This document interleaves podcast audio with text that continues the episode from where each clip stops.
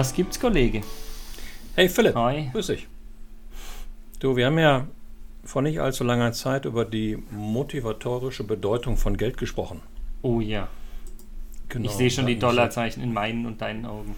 Ja, nee, vergiss mal.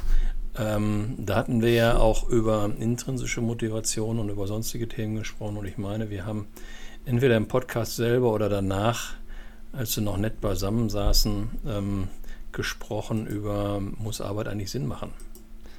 Super spannend. Äh, da haben wir gesagt, ja, da haben wir gesagt, lass uns das doch mal einfach mal hier in, in dem Podcast besprechen. Und äh, von mir aus ist es auch gerne mal mit einer, ich glaube, wir sollten das mal als kleine Umfrage für bei, bei LinkedIn wieder mal anlegen. Und mal, bin mal gespannt, was das Ergebnis kommt.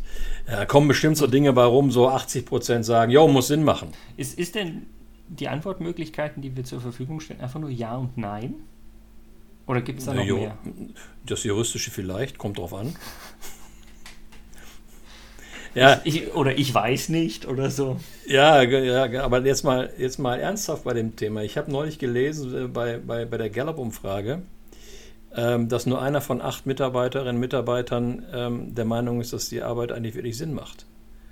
Und ähm, dann habe ich jetzt darüber nachgedacht, soll ich darüber traurig sein über das Ergebnis oder ist das eigentlich ein Ergebnis, was ja so, so im, im Bereich des Normalen liegt? Und ähm, ehrlich gesagt, eigentlich hat mich das Ergebnis nicht überrascht. Das war, und da habe ich drüber nachgedacht, soll mich diese Antwort traurig machen oder soll sie mich nicht traurig machen? Und dann ähm, habe ich dann aufgehört, darüber nachzudenken. Ich habe gedacht, ich rede mit dem Philipp demnächst mal äh, darüber. Ich denke mit Philipp laut drüber nach quasi. Ja, weil ich meine, was ist, was ist, ja, wir sind sehr schnell dabei, über sagen, Arbeit muss Sinn machen, der Purpose etc. Ne? Mhm. Und ähm, wenn du jetzt vielleicht mal eine Zeitreise machen würdest, so zum Uropa und ähm, würdest du mal fragen, sag mal, wie ist das eigentlich mit dem Sinn von der Arbeit, dann würde er vielleicht sagen, Arbeit ist eher so primär erstmal eine Frage des Broterwerbs. Ne? Und Ja, ähm, steckt, steckt da dann ein Sinn hinten dran oder nicht, wenn ich sage, äh, Ja, das also, ist natürlich, ist das auch ein Sinn, ne? Also ich meine, wenn du die Familie ernähren möchtest, äh, dann, äh, ja, dann ist das schon natürlich absolut sinnvoll, so, äh, der eine Arbeit nachzugehen, ne? Wobei, wir, wir Ähm. wollen das jetzt für, für unsere Frage nach, muss Arbeit Sinn machen, jetzt mal weg vom monetären Sinn hin. Ja, weil, weil wir sind ja, wir sind ja eigentlich mittlerweile auf so einem äh, ge gesellschaftlichen Wohlergehensmodus unterwegs, dass wir uns über in vielen Fällen, Ausnahmen bestätigen die Regel, hatten wir ja auch beim Thema, beim Thema äh, Motivation durch Geld, ne, wo wir einfach davon ausgegangen sind in der Diskussion, dass wir gesagt haben, also sozusagen die Basic Needs sind alle erfüllt.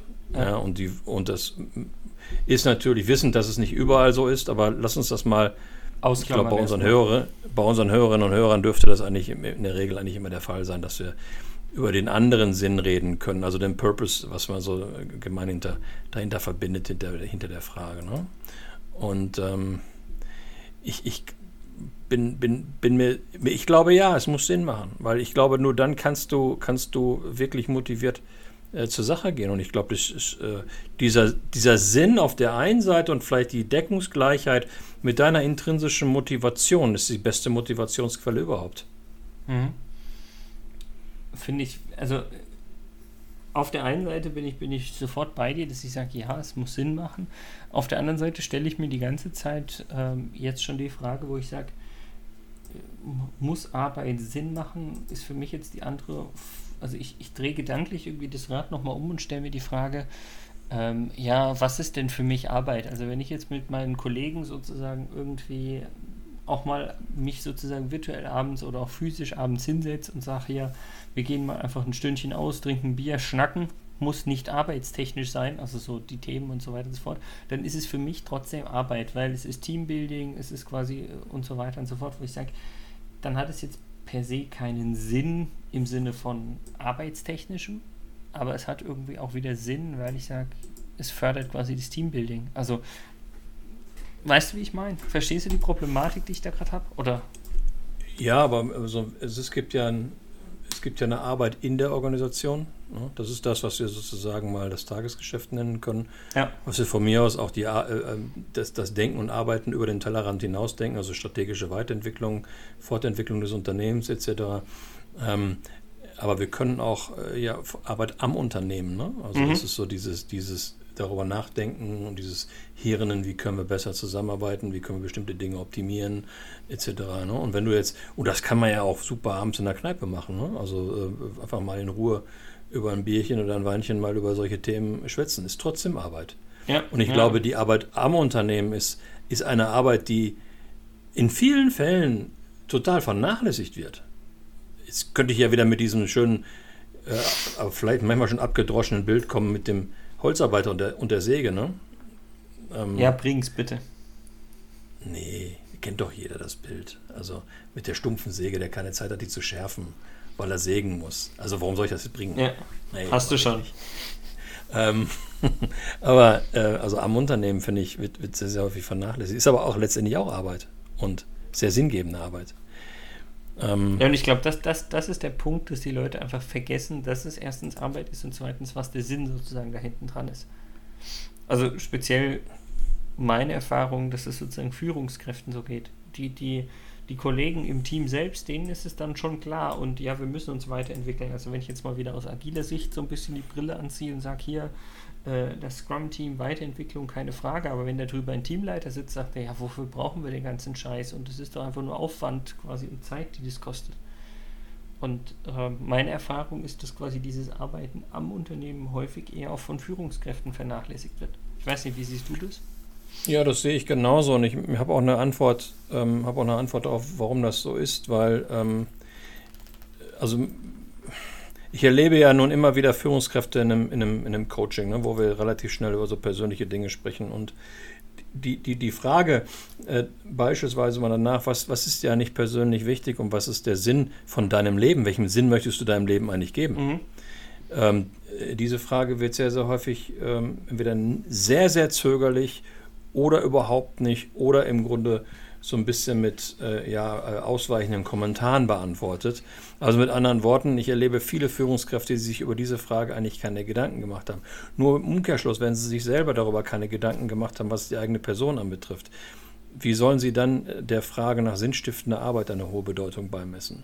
Können also ich sie glaube, nicht, das ja. Ist, ja. ich glaube, das ist, das ist sehr, sehr häufig sehr, sehr häufig etwas. Und ich möchte da keinem von den Damen und Herren Vorwurf machen. Das, ist, das sollte man bitte so nicht verstehen. Ich glaube einfach, wir haben irgendwann mal angefangen, ähm, die Effizienz an sehr, sehr hohe Stelle zu stellen. Alles muss effizienter werden.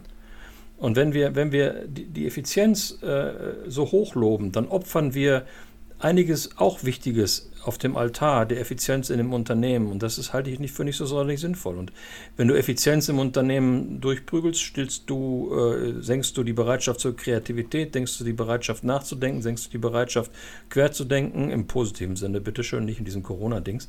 Und ähm, senkst du die Bereitschaft auch denn beispielsweise mal über die Frage nachzudenken, ist es eigentlich sinnvoll, was wir hier tun?